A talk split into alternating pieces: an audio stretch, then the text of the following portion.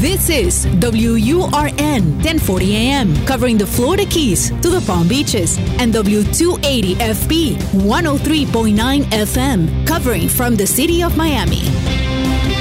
Un idioma, todos los acentos, una sola señal, una emisora de actualidad Media Group. Te escucho con Julio Bebione. Cuéntanos qué te pasa. Más allá de todo pasó, las heridas y el dolor. Hola a todos, muy buen día y bienvenidos otra vez a Te Escucho. Este es el episodio número 95. Recuerden que solo son 30 minutos a la semana que nos prometemos para encontrarnos, para detenernos un poquito de todo lo que hacemos durante la semana, para dedicarnos a este espacio a nosotros, usando las voces de otros, las historias de los demás, pero siempre resonando con cada uno a medida que la vamos escuchando. Si quieren dejar sus historias o si quieren contarnos algo o si quieren hacer una pregunta, recuerden de dejar su mensaje de voz al más 1-305-824-6968. Es un WhatsApp. Más 1-305-824-6968. Vamos, hablando de mensajes, al primero de hoy. Aquí estoy. Aquí estamos. Te escucho. Un programa para aprender, para saber enfrentar cada situación y seguir adelante. Bueno, me encantaría ver si, si pues desarrollan un poco eh, acerca de lo que voy a preguntar. Soy Alejandro, estoy en, en, San Francisco, bueno, en San Mateo, cerca de San Francisco, entre Palo Alto y San Francisco. Y eh, mi pregunta es que, bueno, he estado en una, pues en una búsqueda, ¿verdad? Y en una desesperación por no poder salir, por no poder, bueno, por esto del COVID. Y mi pregunta es, ¿qué consejos das tú a las personas que somos gays, que también estamos buscando a alguien, que estamos buscando una pareja o amistades o algo así? Y es difícil, es difícil, yo siento que es como que un poco más difícil para la comunidad gay. No sé, ustedes qué opinen, a ver qué, qué, qué consejos dan, porque ha sido, es complicado. y pues sí, gracias. 305-824-6968 es el número para conectarse con Julio Bebione. Te escucho. Hola querido Alejandro, un abrazo hasta San Mateo, en el norte de California. Y imagino, digo, pensando en la ubicación, que eh, en este tiempo donde los fuegos están más fuertes, imagino que es en el sur de California, así que estarás, estarás a salvo, aunque cerca de esta tragedia no natural que están viviendo allí en el oeste del país. Alejandro, debo confesar que me resulta extraña tu pregunta. Eh, no porque no sea extraño eh, que suceda esto, ¿no? Que al ser diferentes, en este caso es ser gay o tener una identidad homosexual, pero el ser diferentes es más complicado para socializar. Pero si hay un espacio en este planeta donde es más simple socializar siendo gay, seguramente es eh, en Estados Unidos en grandes ciudades. Pero si hay un estado donde realmente la libertad está dada, digo, quizás no sea la ideal, pero es donde más uno conoce la, la, la libertad de ser uno mismo, es en California. Entonces, tu pregunta es válida, pero la respuesta me parece que no apunta a qué puedes hacer con el mundo cuando está el mundo cerrado y cómo conectar eh, siendo gay, sino qué me limita a mí. ¿Qué ideas son las que no me permiten esto que el diccionario llama como homosocialización? Cosa que me parece que esto de todavía andar separando eh, heterosexualidad y homosexualidad por grupos sociales, eh, si no califica con nada, es decir, si hemos avanzado tanto para entender de que incluso como identidad racial ya estamos todos integrados, ¿por qué no integrar los gustos sexuales, verdad? Pero bueno, este es otro tema. De todas maneras, homosocialización es lo que eh, explica de alguna manera cómo generar condiciones para que una persona que, que sea homosexual se sienta integrada. Puede ser de manera física, en espacios físicos donde compartes con pares, o de manera virtual, que es la que más vamos a usar durante estos tiempos. De todas maneras, otra vez, ¿qué haría que tú, Alejandro, sintieras que es difícil socializar o conocer a alguien siendo gay? A mí me parece que el ser gay solamente es una excusa que te pones por algún otro temor. Y ese temor no tiene que ver con ser gay, aunque pueda incluirlo, pero lo más fuerte aquí debe haber algo, debe haber alguna historia que tú te cuentas acerca de ti que, que, no te permite abrirte a una relación o a conocer gente, que usas el ser gay como una justificación, como una buena excusa, pero me parece que esa no es la respuesta. Yo revisaría cuál es el prejuicio que tienes acerca de una relación. No de ser gay, sino de tener una relación. O en todo caso de relacionarte con gente. No digo de tener una relación formal, pero de relacionarte con, gente. Yo, por ejemplo, recuerdo eh, haber sido muy tímido en mis 20 años. En mi, cuando tenía 20 años, 20 a 30. Y aún cuando vivía en una ciudad tan... Me mudé a Estados Unidos y vivía en Miami, una ciudad donde era tan extrovertida, yo inventaba muchas razones para no socializar. La mayoría eran culpa del mundo. Es gente que no me gusta, este, yo soy diferente. Y todo eso era verdad, pero había lugares, digo, había todos los lugares en todo caso, estaban dispuestos a recibir a quien es diferente, por lo que sea, porque piensa diferente, porque vive diferente, porque estudia algo diferente, porque tiene una vida diferente. Por lo tanto, el límite no me lo ponía el mundo, el límite me lo ponía yo. Y entiendo que quizás también la pregunta va hacia un prejuicio, muchas veces sostenido en, verdades, pero como todo prejuicio tiene mucho de invención, de fantasía, y es que la mayoría de las personas homosexuales buscan diversión. Y quizás esto fue bastante común en una época donde había mucho encierro, mucho closet. Entonces, claro, cuando uno busca la salida va al otro extremo. Entonces, eh, cuando hemos estado muy reprimidos, muy contenidos, saltamos al otro extremo y nos gusta la fiesta, salir y disfrutar todas las noches. Pero no creo que sea este el caso. Eh, porque dentro, digo, en el mundo estamos en el año 2020. Digo esto para que si alguien estuviera escuchando en otro momento esta grabación. Y en este momento ya hay mucha diversidad, tanta como para poder conectar con gente que uno sienta afín. Porque las redes sociales permiten eso. Si bien las redes sociales pueden, bajo algunas maneras, contaminar nuestras vidas, también son grandes puertas que nos conectan con gente que nosotros podemos elegir como similares. Ya sea cual sea la rareza, la rareza, entre comillas, que tenemos, porque pensamos diferente, porque nos gusta, tenemos gustos diferentes, porque nuestra sexualidad es diferente a la mayoría, etc. Y en definitiva todos somos diferentes por algo o por varias cosas. Entonces, hoy en día, no conectar con personas que sean similares a nosotros eh, es prácticamente imposible. Revisar las excusas que nos ponemos para um, identificar cuáles son esas ideas acerca de mí, acerca de mí como persona, de mis propios temores, de mis propias ideas, eso va a hacer que pueda entender por qué me resisto a conectarme con los demás. Esto solamente, no solamente para Alejandro, sino para todas aquellas personas que sigan pensando que no pueden conectar con el mundo porque el mundo, bueno, el mundo es como es, pero en el mundo hoy hay tanta diversidad que puedo elegir con quién conectarme. La idea de quedarme solo, si es una idea consciente, está muy bien. Ahora la idea de sufrir la soledad porque no puedo conectarme con otros por este tipo de excusas, porque soy grande, porque soy pequeño, porque no estudié mucho, porque estudié demasiado, porque soy muy nerd, porque soy gay, porque soy latino, porque soy americano, porque soy lo que sea, vamos a encontrar a alguien si, es, si estamos en disposición de hacerlo. Dar ese paso es fundamental. Sobre todo en estos tiempos donde como sociedad nos estamos aislando cada vez más, obligados, ¿no? Eh, en algunos casos y otros no tanto, porque estamos siendo cada vez más individualistas. Es muy importante construir relaciones. Los seres humanos hemos venido al mundo con otros seres humanos que son el resto de la humanidad para crear relaciones, no con todos, pero con algunos, porque nuestra vida cobra sentido al, relacionarnos.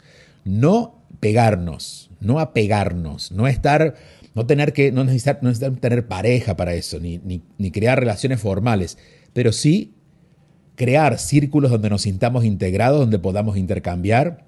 Y si en esos círculos podemos encontrar gente diferente, aún mejor, nos va a hacer crecer, nos va a hacer madurar. Pero si en un principio sentimos que podemos ser atacados o, o menospreciados por alguna razón, busquemos similares. Allí están dispuestos a, dispuestos a recibirnos. Alejandro, te mando un fuerte abrazo. Vives en un estado muy lindo. Recuerdo haber hecho la ruta desde Los Ángeles a San Francisco por la costa conduciendo y fue uno de los regalos más lindos que me di hace unos años. Eh, lo hice solo, acompañado solo con la brisa del mar que es persistente y mm, haber descansado en San Luis Obispo, haber pasado por Carmel, preciosos, preciosos espacios y la gente es muy amorosa. Por eso te digo que si hay un lugar donde menos prejuicios hay sobre lo diferente, sé que es en California. Te mando un fuerte abrazo otra vez, seguimos avanzando y recuerden que si quieren dejar sus mensajes de voz, hay un WhatsApp para que dejen mensaje de voz que es el más 1-305-824-6968. Avanzamos. Aquí estoy, aquí estamos. En Actualidad Radio. Te escucho. Te escucho con Julio Bebione. Todos los fines de semana a las 8 y 30 de la mañana Envía tu mensaje o video por WhatsApp al 305-824-6968 y cuéntanos qué te pasa. Hola, buenas tardes.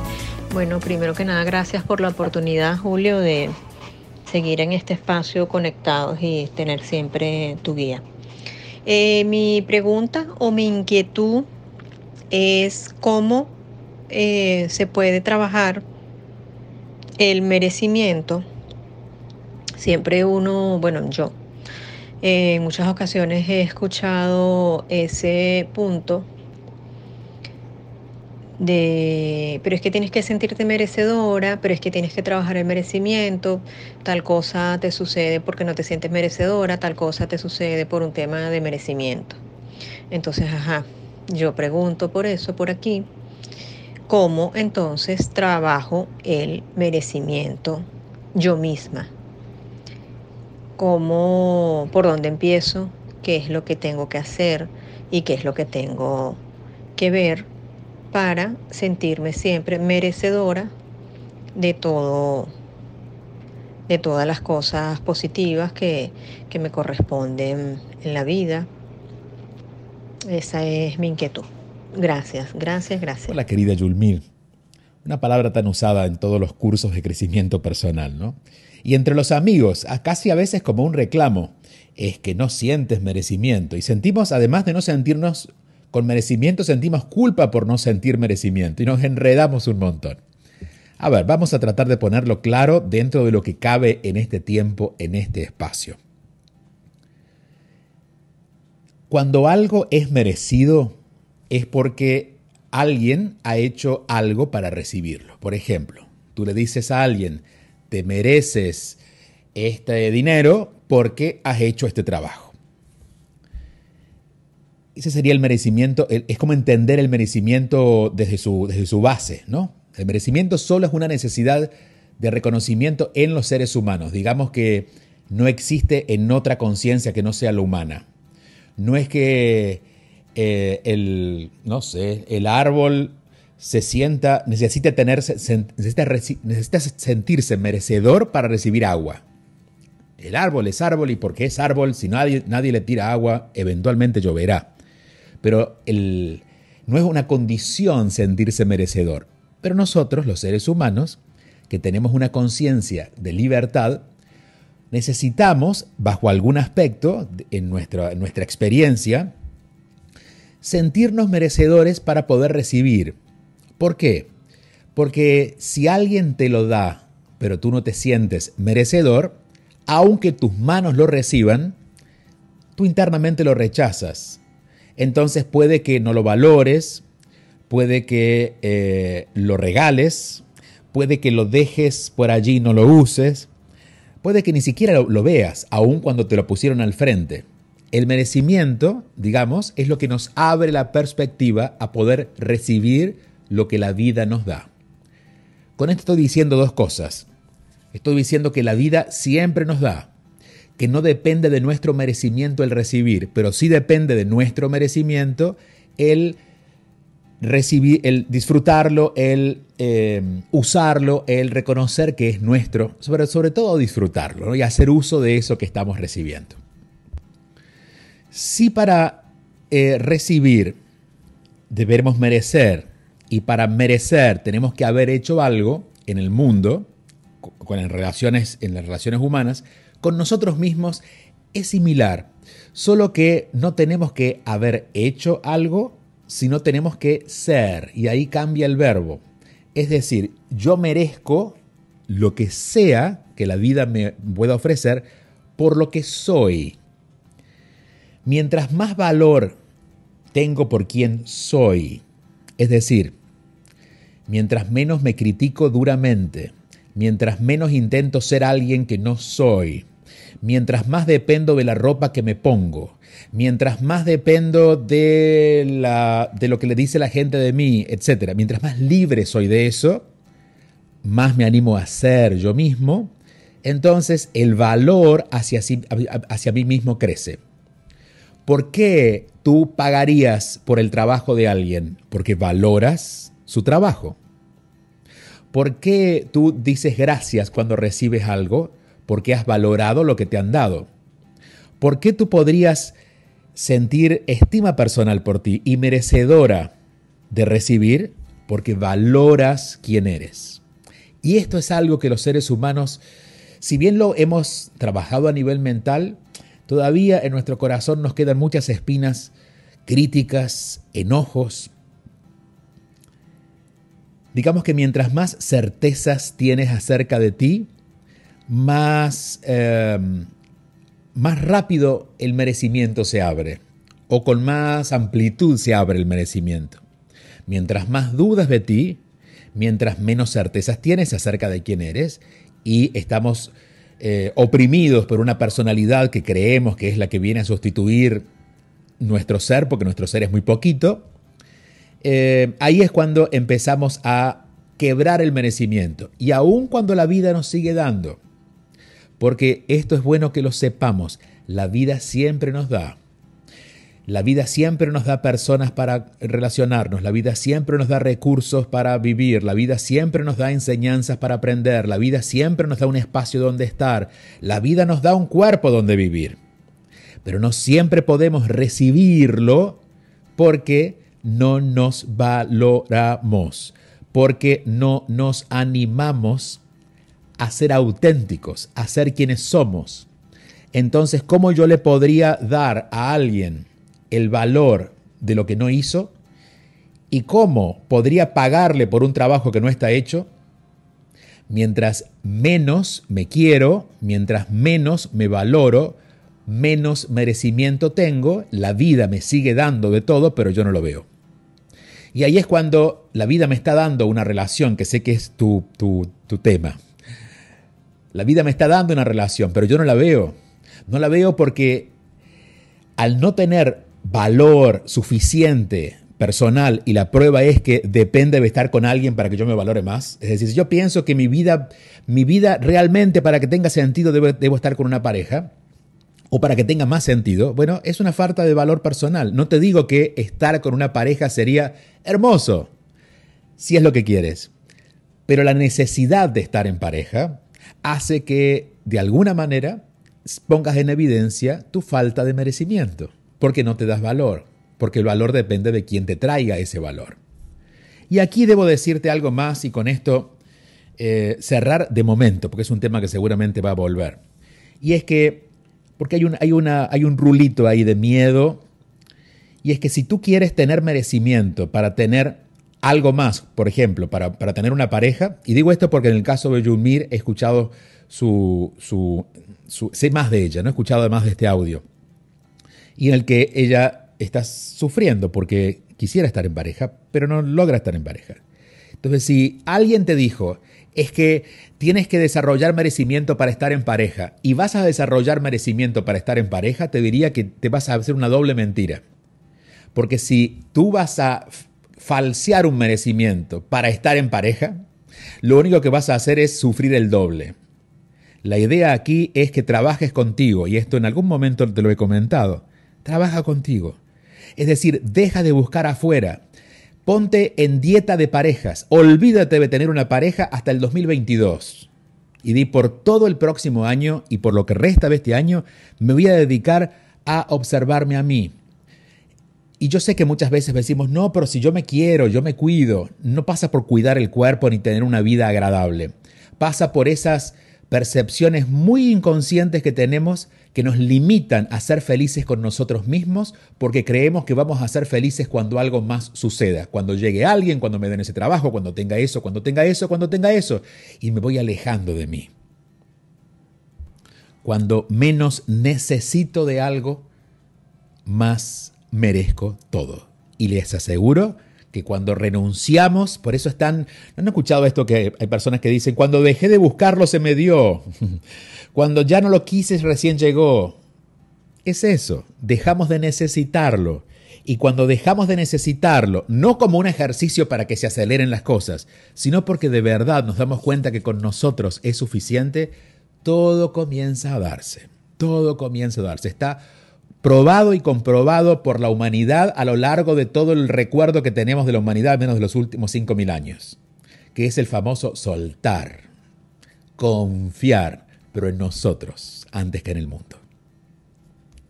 Creo que esto nos es un, es un traje que nos cabe a la mayoría, así que ojalá haya sido, sido útil esta reflexión para la mayoría de nosotros. Seguiremos, insisto, es un tema que siempre estará dando vuelta porque es uno de los temas pendientes de la humanidad. Avanzamos, aquí estoy, aquí estamos, te escucho. Te escucho con Julio Bebione, solo aquí, en Actualidad Radio. Y a propósito de el valorarnos, el merecimiento, la autoestima, quiero leerles, cerrando ya esta mm, página del libro Volver a mí, que ha sido mi más reciente libro, en la página 21 dice, me acepto. Hace algunos años estaba haciendo muchas cosas buenas según la mirada del mundo y la propia, pero no me sentía realmente en paz. Había cierta exigencia en hacerlo, algo bueno, que quedaba bien, que hacía bien, todo muy positivo, pero con exigencia. Eso no me dejaba disfrutar y mucho menos dejar de hacerlo. Cuánta culpa dejar de hacer lo que nos hace bien. Por eso me sentí obligado a continuar. Pero si lo que estaba haciendo era bueno, sumaba y era positivo, pero no me sentía en paz. ¿Para qué hacerlo? Allí descubrí que toda esa estrategia de tanto movimiento me estaba distrayendo algo que aparecía, pero se disfrazaba, y era que trataba de ser bueno por temor al juicio de otros. Necesitaba la mirada aprobadora de los demás para sentirme valioso. Cuando abrí los ojos a esa idea, que la, había percibido en procesos con otras personas, pero nunca la había visto tan claramente en mí, comprendí que la aceptación era el paso inicial para tener una relación amorosa conmigo. Es decir, que la mirada que necesito es la mía y que esa aprobación no está determinada por cómo me califico o, o si algo no me gusta aceptarlo con resignación. No, esa es una aceptación a medias que nos deja siempre terminando de buscar en otros lo que no nos damos. Aquí hago un mea culpa de las personas que nos ocupamos de guías eh, para guiar procesos humanos de crecimiento o evolución, porque he visto muchas veces que nos entusiasman a estudiar, a practicar o aprender algo, porque después de hacer esto, dicen, seremos mejores. Y lo cierto es que estaremos más instruidos, pero nada puede cambiar lo que ya somos. Y asumir ese valor es la aceptación de la que estoy hablando. Un buen ejemplo sería pensar en la planta y la semilla, que son lo mismo, solo dos expresiones de una esencia. La semilla no es mejor que la planta, son estados de la misma esencia. Tampoco hay que hacer que la semilla llegue a ser planta, ocurre espontáneamente si acompañamos el proceso, porque es su destino ser planta y está asegurado. Darnos cuenta de que somos semilla y qué tipo de semilla somos y que eso no puede cambiar es un gran alivio para la mente que todo quiere hacerlo. La tarea en este caso es ir revelando eso que ya somos en las experiencias que el mundo nos va proponiendo día a día. Una de las maneras en que vamos aprendiendo a aceptarnos es quitándonos de encima lo que hemos usado para escondernos. A veces es una profesión, una posición social, otra persona o algún tipo de tarea valorada por los demás, pero no necesariamente por nosotros. Y cuando comenzamos a valorarnos fuera del entorno donde nos movemos con ese disfraz, hay una conexión más pura con nuestra esencia y en consecuencia con nuestro valor. Imaginémonos sin lo que consideramos valioso o importante en nuestra vida. Esa lista es diferente para cada uno, pero hay elementos comunes como trabajo, relaciones, círculos sociales, además de alguna posesión material con la que nos sintamos definidos. Solo imaginemos qué quedaría de nosotros si no estuviéramos allí y con todos esos elementos. Dejemos de lado el sentido de pérdida que seguramente aparecerá con este ejercicio. Solo fantaseemos con la idea de que no estamos allí, que no tenemos eso, que no somos parte de este espacio, que nos hace sentir seguros. ¿Qué nos queda? ¿Qué quedaría de nosotros si nos salimos de esos lugares tan seguros? Solo imaginémoslo. Allí es donde comienza a asomar lo que realmente somos. Quizás sintamos un vacío porque es una pregunta que posiblemente no nos hemos hecho, pero dejemos que las respuestas aparezcan. Allí tendremos un atisbo de lo que es nuestra esencia. Esto es del libro Volver a mí, es mi, más reciente libro, aunque ya en, pocas semanas voy a contarle de un libro que vamos a presentar en diciembre. Em, igualmente este libro está eh, disponible en Latinoamérica, sé que está en Argentina, en Colombia, por supuesto en Estados Unidos, en Europa, así que lo pueden conseguir tanto en librerías digitales como físicas. Es de editorial Urano. Nos vamos. Gracias por acompañarnos. Actualidad Radio todos los fines de semana en este formato de podcast, donde sea que se encuentren, siempre lo van a poder recibir. Hasta la próxima semana.